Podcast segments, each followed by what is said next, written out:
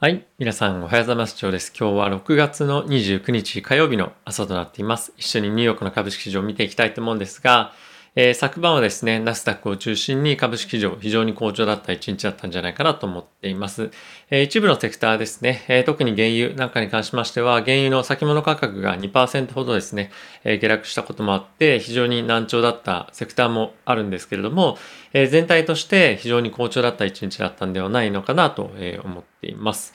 あとはですね、長期の金利が、ま低下大きくしたことによって金、え金融ですね、えそのセクターに関しても、まあ、少し弱かった一日だったのかなと。あとはですね、まあ、小売りなんかに関しても、ここ最近非常に好調だった銘柄がですね、一旦売られるなどして、まあ、セクターローテーションが起こっていて、まあ、現在、テックもしもしくはナスダック関連の銘柄に資金が移っているというような今状況が起こっているんじゃないかなと思っています。なので、まあ、下がっている銘柄に関しても非常に今、え不調だとかそういったことではなくて、やはりここ最近非常に好調だったえ特にリテールなんかですね、え資金が少し流れているような銘柄も一部見受けられるんではないかなと思っています。え特にやっぱナイキなんかここ最近ですね、大きく15%ぐらい1日で上昇したい日もあったんですけれども、まあ、そういったところもあって、まあ、一旦利食いというところも、え見受けられるのかなと思っています。はい。えー、全体としてなんですけれども、昨日はですね、えー、テック中心ではあるものの、まあ、その中でも結構濃淡あったと思うんですけれども、まあ、やはりですね、注目したいのが、後ほどでも、えー、ご紹介差し上げるんですけれども、えー、Facebook に対して独占禁止法のですね、えー、いろいろ裁判が行われている中で、えー、その訴えがですね、棄却されたということもあって、まあ、やはり GAFAM に関連した、えー、銘柄というか GAFAM がですね、非常に好調だったんではないのかなと思っています。で、当の本人の Facebook に関しては昨日4%以上の下落もしていることもあって、やはりこの独禁法関連の裁判っていうところに対して、今後、 GAFAM 向けに非常に有利なというか前向きな判決っていうのが今後出てくる可能性も非常にさらにあるので、こういったところに関しては注目していきたいなと思っています。はい。それ以外に関してなんですけれども、ちょっと関連があるかどうかっていうのは別として、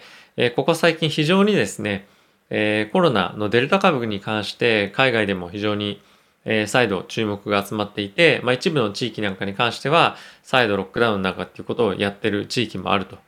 で、そういった中で、まあ、今後、えー、再度ですね、医療関連、えー、メディカル関連の銘柄で、えーまあ、好調なパフォーマンスっていうのを出してくる可能性っていうのも、まあ、今後見受けられるんではないのかなと思うので、えー、このヘルスケアのセクターっていうのはまだまだ、えー、注目していきたいなと思っています。はい。やはりですね、あとはエネルギー関連に関しては、まあ、一旦非常に、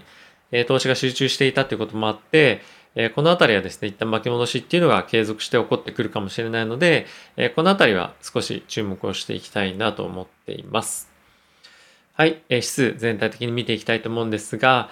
えダウはですね、マイナスの0.44%、S&P が、まえプラスの0.23%、ナスダックがプラスの0.98%、ラッセル2000がマイナスの0.52%といった形で、えー、ナスダックの一人勝ちかなと思っています。えー、皆さんの中にはですね、えー、テックに寄せて寄せてる人は、まあ、かなり爆撃ですみたいな人、えー、たくさんいるかもしれませんけれども、まあ、そういうセクターに寄せてなかった人でも、まあ、やっぱりある程度、まあ、セクターの、え、ローテーションをしましょうというよりもそのテックセクターに関して今後やはりその金利がそんなになかなか上がってこないんじゃないかっていう見方がやっぱり今、ある程度、一定程度あると思うんですよね。なので、まあ今この波に乗っていくためには、やっぱちょっとテックのセクターっていうのは少し短期的には、まあ入れておいた方が、持っておいた方がいいのかなと個人的には思ってます。ただし、まあ長期的に、まあ自分はこういう投資スタイルなんだとか、えー、まあこういった銘柄がいいと思ってるから投資してるんだよっていう方はですね、まあ別に必ずしもテック入れる必要はないとは思うんですけれども、まあ、僕はですね、今後、えー、まあ、利上げをしていくにあたって、まだ今の全体のコンセンサスとして、物価上昇っていうのは一時的なものだというところもやっぱり変わらずにいると思いますし、ここ最近の動きを見てみると、やっぱりですね、長長短の金利の中で、長期金利っていうところの上値がですね、非常に重いというのが、まあ、今流れとしてはあるので、このあたりがですね、継続していくんではないのかなと思うので、え特にテック関連の銘柄に関してはこの長期金利っていうところが抑えられている間はですね、非常に好調なパフォーマンス出しやすいと思いますので、えー、まあ、そういった銘柄に今僕個人としては寄せています。はい。まあちょっとあの、資金まだキャッシュとしては2割ぐらい手元に余ってはいるので、今後この資金をどういうタイミングでどの銘柄に振っていこうかっていうのは今後考えていきたいとは思うんですけれども、まあ、このキャッシュに関しては今急いで入れるっていうよりも、えまずはですね、金曜日の雇用統計を見てから判断をしていきたいなと思っています。はい。まあ基本的に僕はですね、えー、今年、来年に関しても株式市場長期で見れば、えー、非常に上がっていくブルな見方をしていて、今後金利がですね、どんどん上がっていく、まあ、その FRB が上げていくっていう方向には行くとは思うんですけれども、まあ、そのスピード感っていうのは僕はそんなに速くはないと思いますし、あとはやっぱりアメリカの、えー、経済の成長っていうところの方が、まあ、はるかに、まあ、物価上昇っていうところを、まあ、上回ってくる可能性っていうのも、まあ、あるんじゃないかなと。まあ、そっちの方が見方としては今強いんではないかなと。で、特に、えー、テックセクターですね。このあたりは成長っていうのが非常に、えー、見込まれると思うので、まあ、テックセクター主導では行きたいなと思ってます。で、えー、特に先日も、えー、少しご紹介差し上げたんですけれども、えっと、リテールですとか、あとはその非常に利益率が薄い業界に関しては、ここ最近、結構その雇うための賃金の上昇っていうものだったりとか、あとボーナス支給したりしなければいけないとか、そういうなんていうんですかね、まあ、フィックストコストと固定費が非常に高くなる傾向にここ最近採用に関連してありますよね。でそういうところ、業界に関しては今後長期で見ていった際に、やはり賃金の上昇というものに対して、非常にですね、まあ、苦しくなってくる業界だと思うんですよね。まあ、他にもそういった業界あると思うんですけれども、そういったところに対してなかなか耐えられなくなってくる業界も将来的には出てくると思うので、やはり利益率が薄いところに関しては、将来的にやっぱこの雇用に関連しての圧迫っていうものが、まあ、来るかもしれない。その経済の成長、今リバウンドっていうのが起こってますけれども、まあ、それが一定程度落ち着いてきた頃には、まあ、少し気づいてみればえ固定費がかさんでいて少し厳しい条件になるかもしれないというのは、まあ、少し、え頭の中には入れておけおいた方がいいんではないかなと個人的には考えてます。はい。えー、ニュース皆さんと一緒に見ていきたいと思うんですが、えー、まずはですね、まあ、原油の下落がですね、えー、今2%今回、まあ、今日に関しては起こってましたけれども、えっ、ー、とですね、まあ、ここ最近のあの急上昇に関しては、まあ、過大評価されていたんではなかったのないかという、まあ、エコノミストのコメントが出ていたりとか、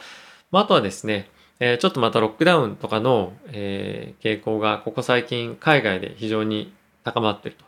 で、え東南アジアですとか、えオーストラリアですね、は感染拡大してまだロックダウンしてるっていう地域になってるので、こういったところを考えると、え世界経済に関しても、ま前向きなことばっかりじゃないよねっていう見通しも、まあ、一つ、まあ、頭の中に入れておいて、え実際そういったリスクが、え来た時には、まあ、すぐ行動できるようにはしておいた方がいいのかなと思ってます。ただし、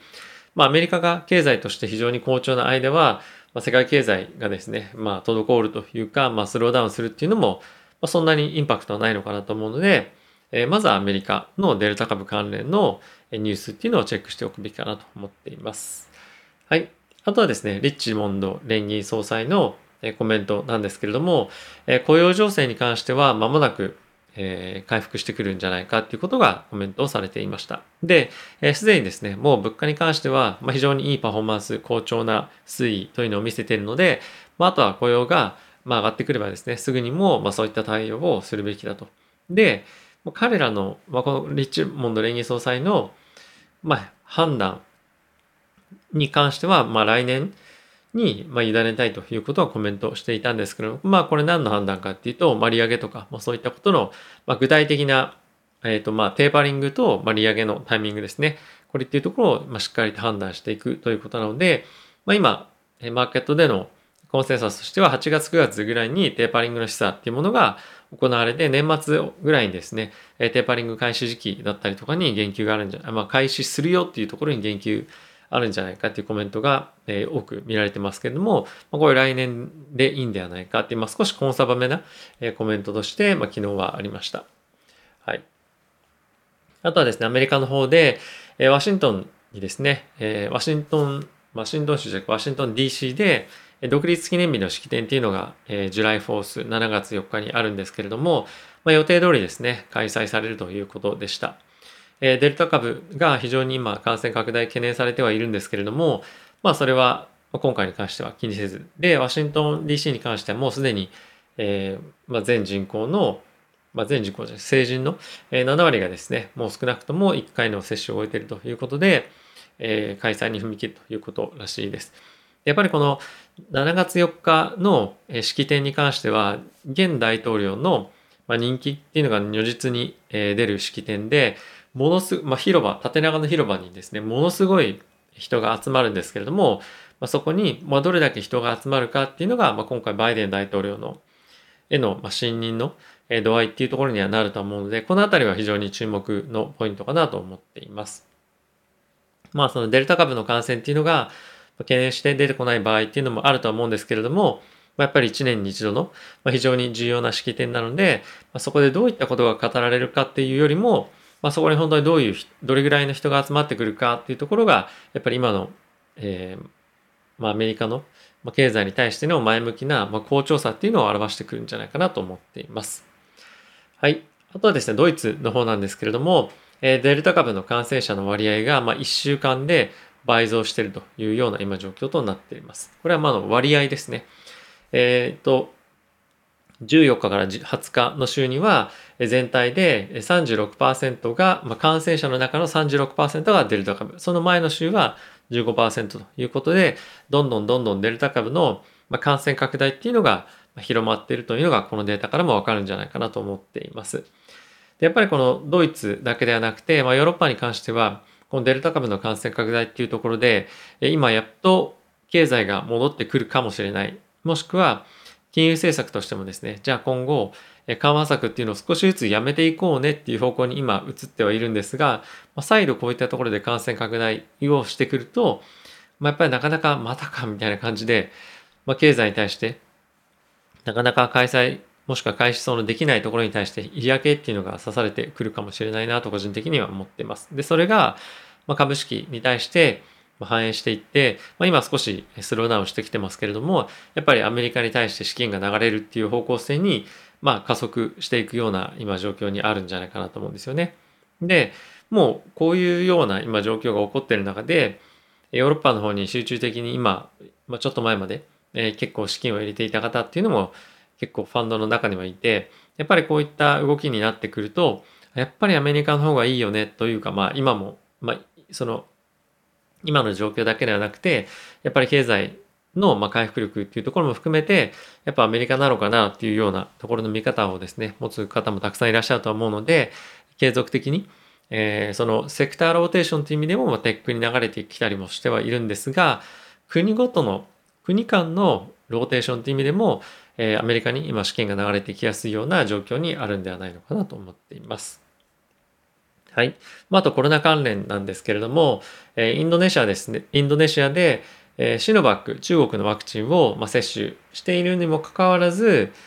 えー、まあ、約ですね、10名のドクターがお亡くなりになられているというような、えー、ことが、まあ、ニュースとして入っていきました。で、6月に、まあ、ドクター全体として26名が、え亡くなられたんですけれども、そのうち少なくとも10名が、まあ、シノバックのワクチンを受けているというようなことですね。なので、この中国に関してはこのワクチンを使って外交をみたいな感じで、少し前までやってたんですけれども、やっぱり中国のワクチンに関してはそんなに効き目ないよねっていうのが、もう方のコンセンサスになってきてはいるんじゃないかなと思ってます。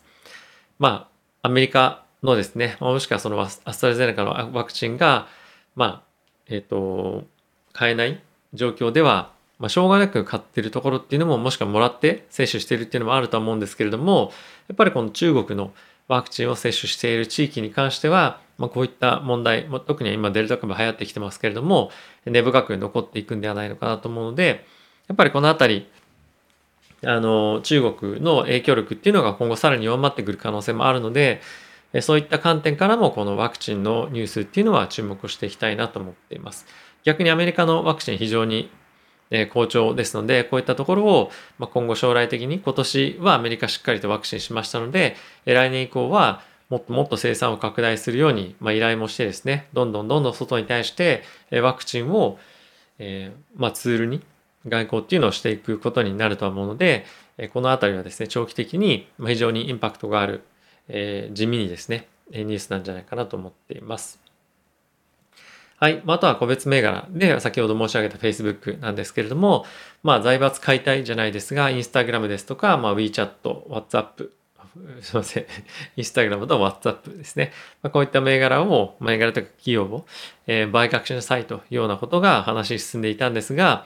もういくらなんでも、ものすごい前の買買収に関して、そんなこともう言ってる場合じゃないでしょうということで、えー、棄却されました。まあ当然ですよね。同じような主張をマーク・ザッカーバーグもしてましたけれども、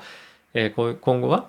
えー、この Facebook だけではなくて他の GAFAM に関しても、えー、独占禁止法関連の、えーまあ、告訴っていうのが、まあ、取り下げられるんじゃないかなと思うので、えー、そのあたりは前向きなニュースが GAFAM にとっても出てくると思うので注目かなと思っています。で最後に FRB の今検討しているデジタルドルなんですけれども、まあ、これはですね、非常に導入に関してはハードルが高いんじゃないか。で、今もうすでにデジタル化されてるじゃないか。まあそうですよね。日本でもそうなんですが、まあ、パスモとかスイカとか、まあ、あとはいろんな、